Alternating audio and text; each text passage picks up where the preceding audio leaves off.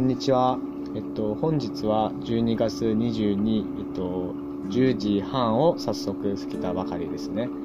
で、えっと、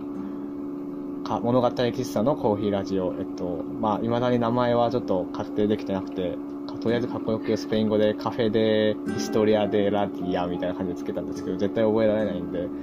まあなんか、物語喫茶の、まあ、ラジオっていうことで、本日はまたなかなかいいゲストを呼んできたんですけど、まあその前に今ちょっとね、酒飲みながら実は録音してて、あの、ジェームストンっていうウイスキーなんですけど、まあアイリッシュウイスキーでね、あの、あの、アイリッシュコーヒーってあるじゃないですか。最近なかなか、えっ、と、ちょっと古いノスタルジックなカフェに行ったら置いてると思ってるんですけど、あのコーヒーって実は、になんでウイスキーを入れたかって話をすると、まああの、船出に出る人々に、その体を温めてほしいっていう、バリスタの、なんていうんですかね、優しさで、まあ、ウイスキーを入れたっていうことで、まあ、すごいなんか、そういう話聞いたときに、ああ、感動的だなって思って、まあなんか、本日も、まあ、このラジオを聞かれてる方、片手になんか、コーヒーを置いて、で、なんかそれにすごいなんか癒されながら、こう、コーヒーの入れ手と作り手の優しさに、優しさをなんか想像しながら飲んでみたらまた普段と違う気持ちになるんじゃないかなって思います。では、最初のイントロが長かったんですけど、早速ゲストの紹介をしたいと思います。えっと、本日は、実は札幌ですごい熱々のユースバリスタですね。あの、インディー焙煎士として、あの、シーオリジンっていうオリジナルブランドを立ち上げて、あの、豆の販売や、またコーヒーを出店して入れている、矢渕隼人くんを、えっと、ゲストとしてお呼びしました。パチパチ。矢渕隼人と言います。えっと、札幌の一律の高校に通いながら、いろいろコーヒー大好きで自分で焼いたりとか、あと曲がりでカフェやったりとか、ブランドを立ち上げちゃったりとか、留学しちゃったりとか、いろいろやって遊んでます。よろしくお願いします。で、えっとですね、本日はまたもう一人、あの、1回目のゲストでしたね。あの、ハッシュハッシュ、かあの、別府の亀川のカフェ、ハッシュハッシュの、えっと、琴葉ちゃん、また、あの、同じ、えっと、まあ、MC? まあ、その、ラジオを面白くするために呼んだので、この3人で今日は本日お送りいたしたいと思います。で、あの、よろしくお願いします。早速ちょっとね、ちょっと急な質問ですけど、あの、隼人くんこのラジオしようって話を僕と LINE で話してた時に、あの、なんかちょっと怒りたいことがあるっていう風に言ってきて、えー、その話、もうすんの？いや、なんか、まっすぐな君を受け止めてやるよって僕返したんですけど、あの、なんか、何があったんだろうっていう。いやー、マジで？うんとですね、なんだろうな。なんか、前にゲストで来た人とかで札幌の人ってもう出てるっけ？えっと、海老名陸くんが出てるね。多分知ってると思う。そう、なんかね、あの、エミナリク君の回聞いたことない人は、ちょっと2倍速とかでいいから聞いてみてほしいんですけど、あそこら辺の台が、あの、今の札幌のバチバチにやってやるぜって言ってる若者たちの第一、何、第一線なんですよ、最前線。あ。そこの人たちが今、頑張って札幌を楽しくしてやるぜって言ってるんですけど、そこの人たちが、なんか、積み上げた土台の上で、何、もうすぐに行動してる人が多くて、うーん。なんか、なんだろうな。うちらの時より薄っぺらい。あ なんかね、そのさ、やっぱさ、僕たちがコーヒーやってるのってさ、ちゃんとちょっと落ち着いて、うーんって考えたりしてたからだと思ってるんですよ。うんうんうんね、そう。僕と、その前にゲストで出てきたエビナリクと、ジョンミンって3人でよく、あのーコーヒー美味しいねって言ったりとか、あと、子供食堂にコーヒー入れに行ったりとかやってたんですけど、なんか、その時の、その、コーヒーがあって、人がいて、ちょっと楽しいなって思える瞬間があってっていう、キラキラ感とは違って今、ギラギラしてるのさ、札幌。うん。ゲラゲラですね。まあ雪も降ってるから、なかなか寒いと思うけど。やばいよ。もう詳細マイナス10度。マイナス10度って何？うーん。そう。だからね、もっと、なんだろうな。大事にしたいものは大事にしていくべきだなと思うし、自分の中でさ、ちゃんと身体化できてないものをアウトプットするの、アウトプットって言葉ダサいな。うん。身体化できてないものを出すのってさ、なんかちょっと、なんだろうな。ブレるじゃん。まあ自分のことじゃない状態でってことでしょ？うんうん。うんだから、そういうところにちゃんとさ、真剣にやってる人ってやっぱり見ててもさ、かっこいいなって思うし、うん。見ててワクワクするしさ、なんか、前よりワクワクしなくなっちゃったと思って、でもやっぱね、でもかっこいい人はいるのさ、うん。あの、後輩の子でめっちゃかっこよくて大好きな子とかはいるし、うんうん。だけどなんか、うん、やっぱ、今の現状ちょっと俺は好きくないから、俺が C オリジンでもっとバッチバチにしてやるぜって思ってふつふつしながら受験生やってます。受験生で動けないからさ、もう、んいやーなんか何度かして、何度かできると思ってるんじゃないけど、うんうんうん俺がいることでもっとこの状況を最高にしてやるぜって思ってるのに、やってることは夜ゼミの自習室で世界史をやってるからさ、うんうんうんもう解き放たれたいよ。ね。えまあいろいろ言いたいことは伝わってきて。でも まあ世界史もきっとでもつながるんじゃないかな。どうなんだろうねやっぱり。そう、世界史やっててね、やっぱさ、なんだろう、世界史って結局構造がどのように組み替わってきて現在に至るかっていうのをさ、うん。俯瞰的に眺め直そうっていう科目だからさ、うん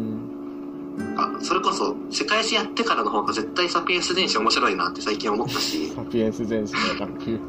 なジかそう、ジョンミンが高3くらいの時に Facebook でサピエンス電子面白いってさ、2週間くらいにかけて投稿してたことあったじゃん。多分あの「サピエンス全史」っていう本はね突然多分言い始めると誰もわからないと思うから、まあこういう本がありまして。まああの文化人類学系の本なんですけどまあだから人間はとかなんかもうそういう問いから始まるまあなんかすんごいなんかまあなんかあのちゃんと読み始めるとなんかもう始まるのがもう前世あのなんだっけ紀元前から始まるっていうまあ本があってまあそんなに読まなくても全然いいんだけど。簡単に言ったら人間ってみんなで同じ嘘を信じることができるから、うん。本当は存在しない街っていうものを認識できて、みんなでいい街作ろうよとかって言えるし、うん。だから、なんか、人間って成長できてきてすごいよねってお話だよね。うん、いや、なかなか、まあ、きっとね、隼人君は、まあカフェを、カフェを、まあカフェをする、まだコーヒーを入れる、まあ作る？っていう、その、側の人間として、まあいろんな素質が必要だと思うけど、例えばそれは、その、まあ経営とかさ、PR とかさ、もあるわけで、シンプルにコーヒーについてまず詳しないといけないし、みたいな中で、まあそのなんか入れ手とか作り手としてのなんか思想や哲学みたいなところはすごい今多分悩んでる時期なのかなっていうのをなんかすごい伝わってきて、うん。まあ、真面目ですね。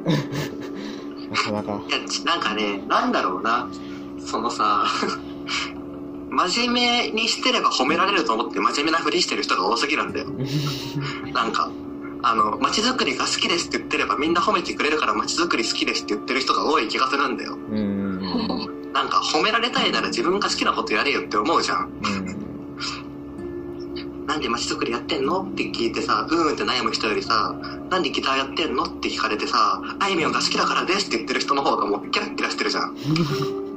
うん。わからないこともない。俺はさ人がね、大好きなの。うん。うん。うん。うん。そう、そういうことを考えている。へええー、なんか隼人君はなんでそのコーヒーっていうものにたどり着いたん？うんと、お父さんが食後にコーヒー飲んでるの見て、かっこいいなと思って、小5くらいで真似して飲み始めたら、お父さんそれ見て、子供が真似してるめっちゃ面白いと思って、大学時代に行きつけだったカフェに連れてってくれたことがあって、小学生にとってカフェの空間って薄暗いし、なんかタバコの匂いとか焙煎の匂いとかでもういかにも変な感じだし、あとなんか銅のコップで飲み物出てきて、何これってもう超衝撃だしで。こんなかっこいい空間この世にあるんだって思って、もう人生で衝撃的で、それから俺コーヒー好きって名乗ってればかっこいい人間になれるんじゃないかって思って、ずっとコーヒー好きって言ってたら気づけば本当に大好きになっちゃってたっていう感じです。男は大体そんなもんじゃないですか。同じくですよ。本当女の子にモテたくてコーヒーはかっこいいから飲んでるよみんなかっこいいそう思ってますよ酒もそうだし、本当に。えー、でもそっからこんないろんな行動に移してるのが本当すごい。うんええー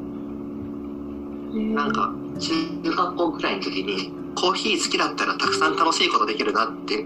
気づいて、うんうんそれからコーヒー好きな自分大好きだなって思って、うん。こういう状態で至ってるかもしれない。楽しいことっていうのは、例えばどういう？ことがある例えばなんかそれこそ中学校の時にあの自分の住んでる市の市役所がもしもなんか夢があったら市で応援してなんか実現させてあげるよみたいな企画があってうんそれに本当に軽いノリでバリスタになりたいですって書いてあの帰りの会が終わってチャイムが鳴るまで帰れないみたいな微妙な時間にちゃちゃっとバリスタになりたい理由的なのを書いて送ったら市の人がそれ面白がってくれて札幌のマジで最高峰のコーヒー屋さんに2日間くらい店長からあの教えてもらえるような機会をもらったりできてやっぱそんなことってめったに起きないから、うん。周りの友達も「お前やべえな超熱いじゃん」ってめっちゃなんか面白がってくれたしその報告会とかにもみんな来てくれたりしてなんかコーヒーやってたらみんな楽しんでくれるし俺もチヤホヤされるしもう完全に完璧じゃんと思ってもうコーヒーかっこいいなっていうのが最初だから。もうこれはもうコーヒー好き極めれば俺もっとかっこよくなるじゃんと思ってた気がするんですよ。いやなんかそのさっきのあのギター弾くのあいみょんかっこいいからとかあいみょん好きだからっていう話と、まあ、すんごいなんかね今の話を聞いてたらなんか繋がってくるなって ややっとそのねギター始めた理由はあいみょん好きだからですみたいなさいやでもわかるよ。すごいシンプルな方がね。めちゃくちゃそう自覚してるけど多分ピュアなんだよね俺。自分で言う 人いた。シンプルな方が人に伝わりやすいしなんかその素直さっていうのがまた魅力だと思うので、まあ。大きい、めっちゃ。えーそうなんです。なかなか、その、まあ、なんか、札幌？まあ、別府に来て思うと、やっぱ札幌ってコーヒー激戦区だったなっていうのがやっぱりあって、うんまあ結構大学生になって旅をしながら思うと、やっぱ神戸とか、まあ札幌もそうだし東京とか、なかなかそういう都会ってなると、まあ本当にその周りのレベルが、まあその空間のなんか感度とか、出してるものの質とか、なんかすんごい高圧倒的に高いなって思って、まあなんか時々なんか、高高いってことは文化として成り立ってると思うんだよね。でまあ、ってなった時に、まあ、琴葉ちゃんとかもどう思うか知りたいんだけど、別府っていうのは、やっと最近、すんごい、そのね、それこそ、なんか、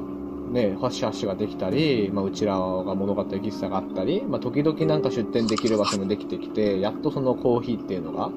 まあ、気軽に自分の作品と同時になんかスタンドコーヒーみたいな感じで出せるみたいな雰囲気ができたのかなって思ってて、まだなんか文化としてって言うとすごい弱い気がするんだよね。で、実は、藪内くんがこう運営しているブランドの、あの、まあ C オリジンの C っていうのはね、そのカルチャーから来てるもんね。カルチャーの起点みたいな。そうなんですうんもうカルチャーとかコーヒーとかそういううん。うんのを全部なんかそれこそさっきの俺が熱くしてやる点と一緒でもう俺のところから面白いことがたくさん起きれっていう意味での C オリジンうんかその文化としてっていう側面が当たり前のようになんか都会にあるところがすごいなんかいいなって思ってやっぱり、うんででもその中で一つ思ったのがさあの僕行ってた東ティモールって本当にカフェっぽいカフェそのヨーロッパとかアメリカとかがカフェって感じで出してるようなコーヒーのたしまらたしなまれ方って。ここ10年くらいでやっと東ティモールに入ってきたのさ。だからそういった飲み方があんま多くないんだけどそれでもなんかその地元流のもう土鍋でコーヒー焼いて真っ黒焦げになったのにドックドク砂糖を入れてその繰り返し使ってるネードリップでコーヒー抽出してみたいな。でもそういうたくさんやってるからちょっとぬるい状態でコーヒーが出てくるみたいな独特の飲み方をやっぱあっちの人はしてたんだけどそれでもそれ飲みながらなんか近くにあるピーナッツかじってみんなで談笑してるのってほとんどやってることってカフェと変わりないなと思ってなんかそのまあいろいろと歴史的な文脈はあると思うんだけどコーヒーっていうのがあって、コーヒーのたしなみ方っていう、すっごい基本的な、なんだろう、文脈？なんか、ロードマップを共有してるんだったら、それがあるだけでそこになんかもう心休まる瞬間っていうか、ちょっと辛いところから今だけは楽しい瞬間を生きようぜみたいなエスケーピズムじゃないけど、みたいなひとときっていうのが、めちゃくちゃ、ここがカフェです、ここはスターバックスですみたいな、あの、ちゃんとした枠組みなくても出来上がるんだなと思って、なんかそれ結構衝撃的だったんだよね。コーヒーっていうもの自体がね、それこそさ、カフェインとかってちょっとさ、気持ち落ち込むじゃん、飲んだら。うん苦いこととか、カフェイン。でもその落ち込みきらないからさ、ハッピーな気持ちと、ちょっと落ち着いた気持ちがわだかまってさ、よくわかんない浮遊感になる時あるじゃん、カフェインって。うんそういうのって理屈じゃなくて、やっぱフィーリングでどこでもあるんだって思うと、もうコーヒー大好きになっちゃうよね。うんいやー今の話をすごいだからね言うとだからそのまさに土鍋で焙煎してなんかぬるいやつを飲むとかさっていうのはなんかうん本当にそれこそコーヒーの飲み方の多様性じゃないけどさ結局なんかそういうのを見ていくと、まあ、正解って本当にないし味ってなんかもう相対的に人それぞれなんだなっていうのが分かってくるしねえそなんかなんかまあすごいなんか。文化としてっていうのはそういうことなんだなって、まあ、なかなか。か、何がサードウェーブじゃって感じだよね。まあサードウェーブはまたそれはそれですごいねなんか面白いなって。うんめちゃくちゃ好きだよ。うん。ファーストもセカンドもサードも全部なんかうん。綺麗だなと思うけど、うん。やっぱもう当事者がさ、ワクワクしてコーヒー飲めるのがやっぱ一番いいからさ、うん。なんかそう、やっぱ自分はコーヒー好きって言って、スペシャルティーコーヒー専門店の人にが師匠みたいな状態だったから、うんうん。めちゃくちゃコーヒーカルチャーはこれだっていう枠組みに縛られてたなと思って、うんうんうんいや、やっぱでもコーヒーって楽しくてかっこいいものっていうのだけあれば、うんうん。うんあとはなんか、うんいいやと思ったな。いや本当にそれを飲んでくれるなんかファンの数で物事語ればいいかなって思ってるよ、ね、やっぱさ、その、資格とか分かりやすいから取ろうとは思ってるけど、うんうん結局ね、なんか、それこそ俺とジョンミンがあって、コーヒー飲み合ってめっちゃ美味しいじゃんって言って、その後のぼんやりとする沈黙の時間がめちゃくちゃ多幸感に満ちてたら、それが最高じゃん?うん。思ってるよ。そうだねもっとシンプルにねコーヒー自体がねなんかね。うんうんうん入れるのが楽しいとかコーヒー飲むのが楽しいっていうのがなんかもっと元にあってもいいかもねうんうんね、そう思ってるな。まあ1回目のなんかねラジオの時も結構琴葉ちゃんともいろいろ喋ったけどさ琴葉ちゃん自体は結構カフェにが好きになった動機とかでどんな感じだっけ？そうなんか琴葉私も結構なんか親がちょっとカフェで働いてたりしてでちっちゃい頃からよくその親のカフェとか行ってでそのカフェがすごい結構ちっちゃいなんて言うんだろうこじんまりしたアットホームなとこで。でその雰囲気から入ったって感じかな。で私もそういう雰囲気。結構コーヒーも好きだしそれと同じぐらい私はその場所の空間っていうのも大事にしたいなと思ううんうんうんそういう場を作れる人になりたいなっていうのはあるかもしれない。いやーなんか今チェックのシャツ着てるじゃん。画面越しだからなかなかあれだけどさ。いそうだよねそういう喫茶店に。ちっちゃい。喫茶店にちなんかねそのカフェの雰囲気を聞くだけでその店員さんの姿が大体想像できちゃうっていうなんかすごいなんか面白いなんか。確かに。そう、でもなんかカフェにいそうって言ってくれると嬉しいよね。だから、う んいやーチェックはロマンだと思うよなんか。そう。個人的には本当になんかそのそコーヒーの飲む人はもっと想像力を豊かに膨らましてほしくてねえだからなんで店員さんなんでこう例えば藪内くんはコーヒー入れるときはこの服を着てるのかとか俺はなんで黒シャツいつも着てるのかとかなんでチェックなのかとかさ実はそれも結構なんか入れ手の性格が出てるところだと思うんだよね。うん。うん。でそれをね味そうんうんうん。めちゃめちゃわかる。えちなみにジョンミンなんでいつも黒シャツ着てるの？え僕は最近だからあのイタリアンバルにハマってるからもうあのちょっとかわいいじゃん。あのイタリアいやだから酒とコーヒーを一緒に扱いたいっていうあのなんていうんですかね。あのうん。なんかもうちょっとねなんかうん。なんていうんだろう。大人の大人な感を演出したくて。っていうのがあるから。大人のそうそうそう大人のねなんか楽しめる雰囲気出したいなと思って。大人のあーいいね。うん。うん。なんかなやっぱりそのもともとあれだもんね。うんバリスタって言葉がお酒とコーヒー両方扱う人って意味だそもね。うんそうそう。あの、だからそれも、イタリア、イタリアンバル？バル？バルっていう、だからいた、ばところの、まあその、立っている人がバリスタだから。っていう、まあ自分の中の、だからバリスタの定義をどう考えるかによって、それはサードウェーブのバリスタにもなれるし、純喫茶でもいいし、別にね、なるけど、まあ案外物語喫茶って名前とは似合わないかもしれないけど、最近方向性が完全にもうあの、イタリアンバル方向になってるんで、だから夜、夜、夜営業するのもそれにあって酒出したいなと思ったし、自分が酒が好きだし、みたいな。うん。そうそう。えー、コーヒーうん。えー、なんか、隼人君はそういう、それこそ焙煎とかもしてるし、はいにもっ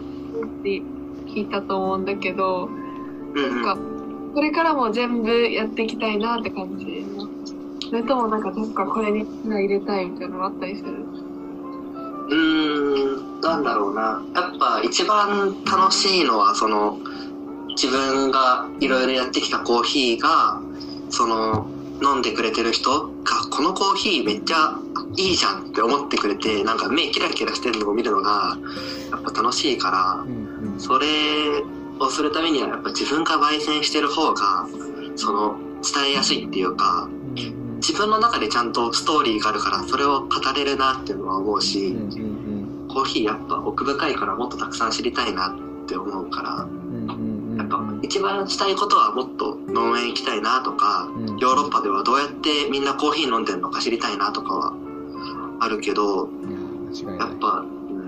全部やりたいよねって思ってます。いいなぁ本当にコロちゃんを待ってる感じだよね。コロちゃんがいつこ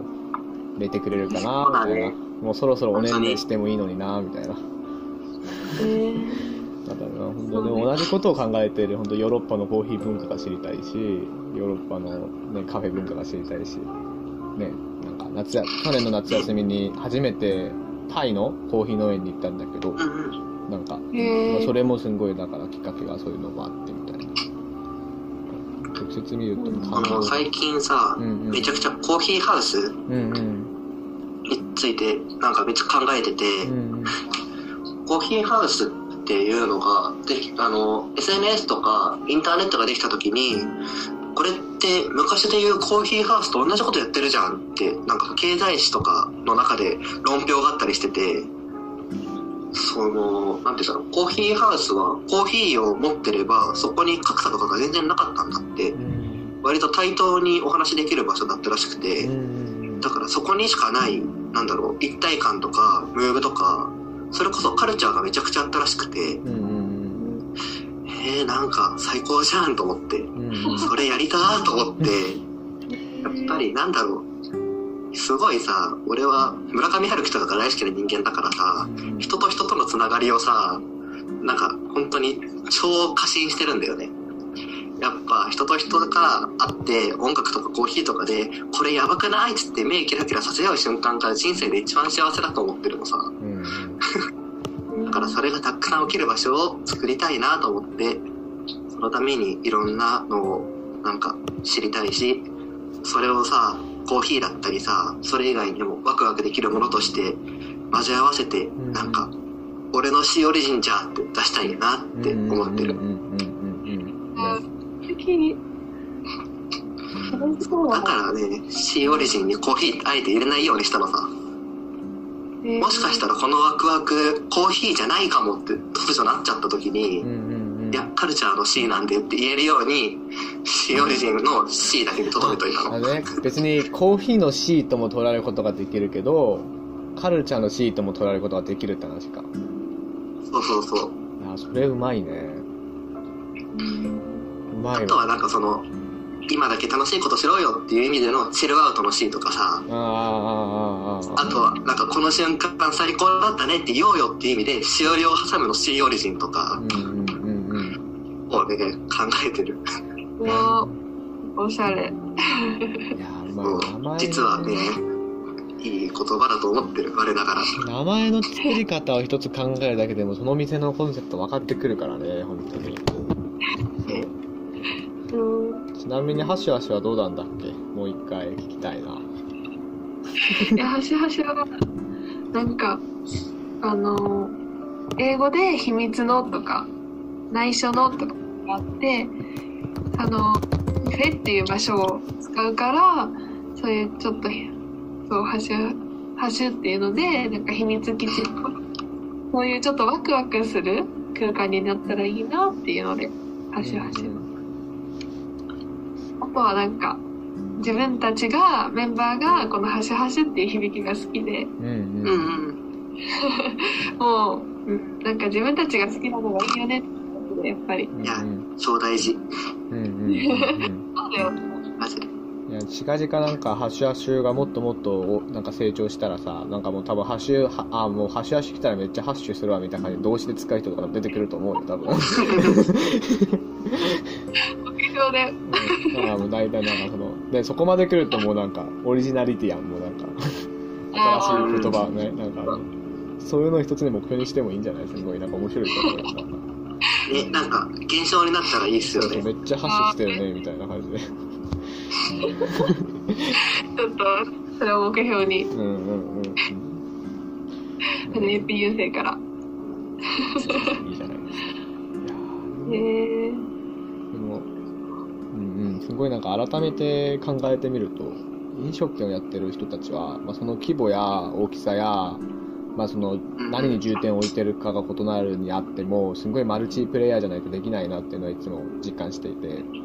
まあ、そのやっぱコーヒーを、まあ、その想像力を膨らますっていう、そのコーヒーがもっと美味しくなる方法って実はそこだと考えていて、お客様からして。あのコーヒーをそのままなんか味として飲むの大事だけどそこにはかあの入れ手のどういう思想と哲学があってでコーヒーの技術がこうでみたいな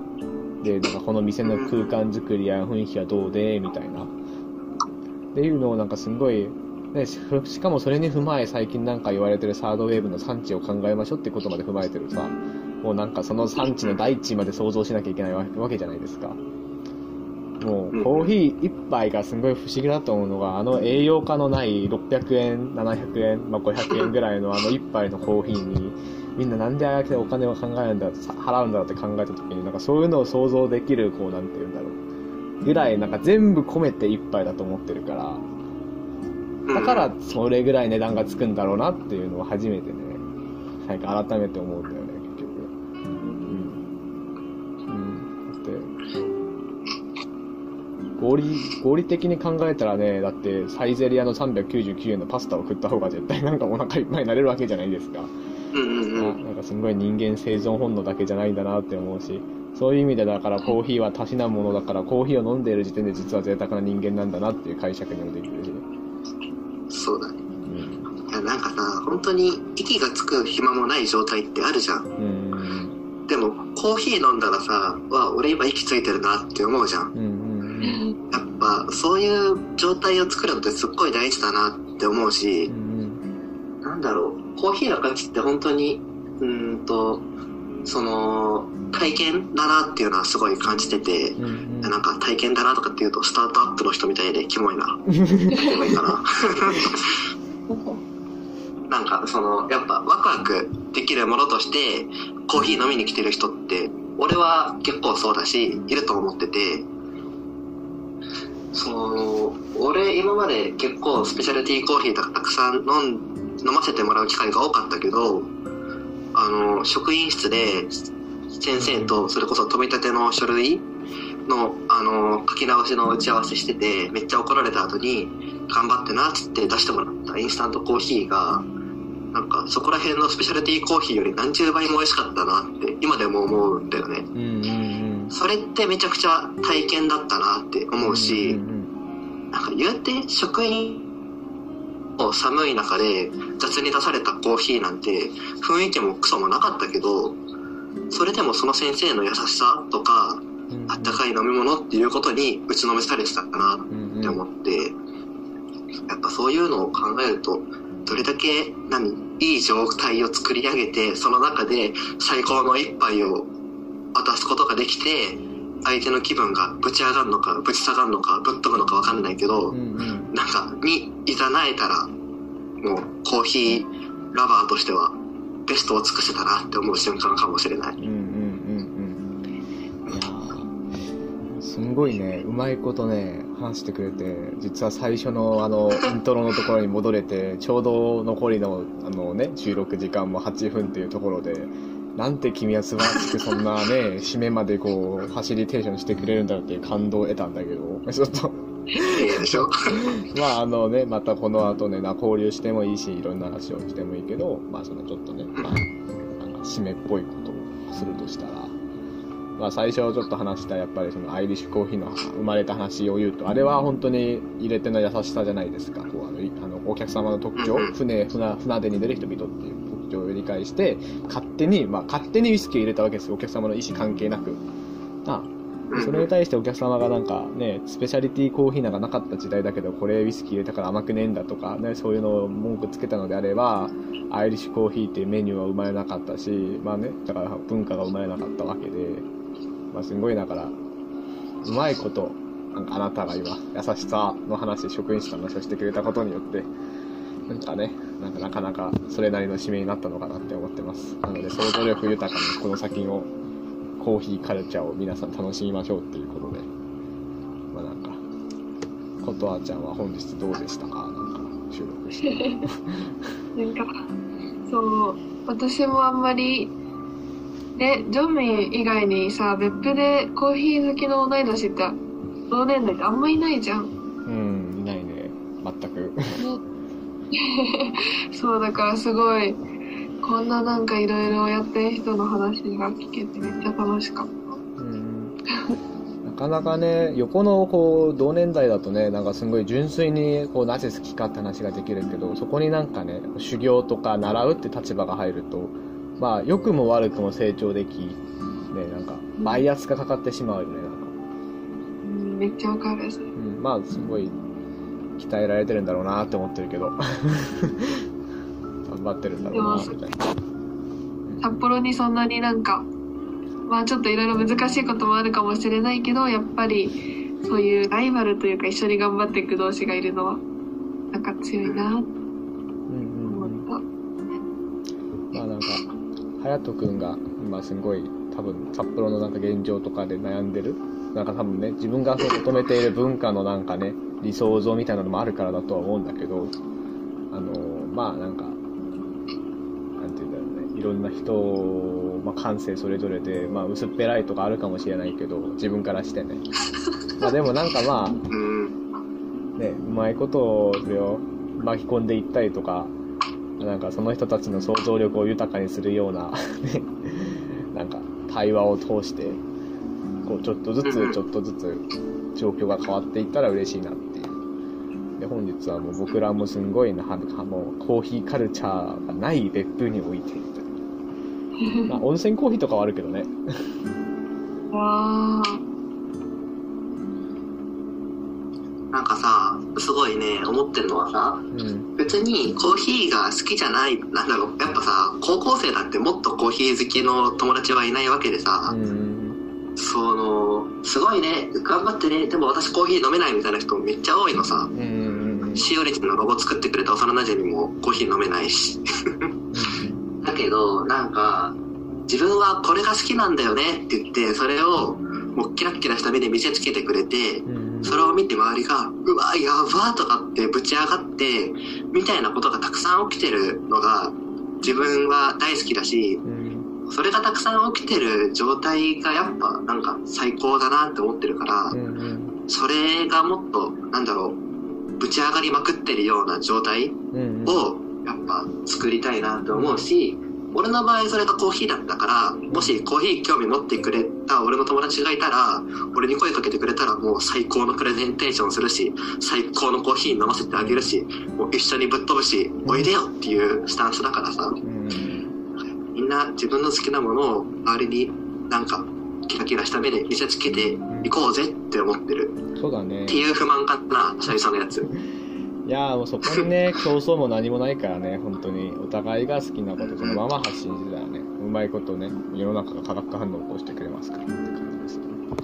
俺とジョンミンからし合ったイベントの名前、レッツ化学反応を起こそうの会だから。懐かしい。いつの話や。ジョンミンが主催してた。いや、そんな熱い気持ちがあったな。人をつなげるとか今更、今になってはめんどくさくてしないけど。自然、自然と繋がってくださいみたいな。まあいやいや、まあまあ、ということで、まあお互いこれからね、まあ場所は離れていてもなんかのご縁で会う。なんかね、ルイは友を呼ぶですから、どっかで多分会うと思ってるので、このこれもご縁ってことで、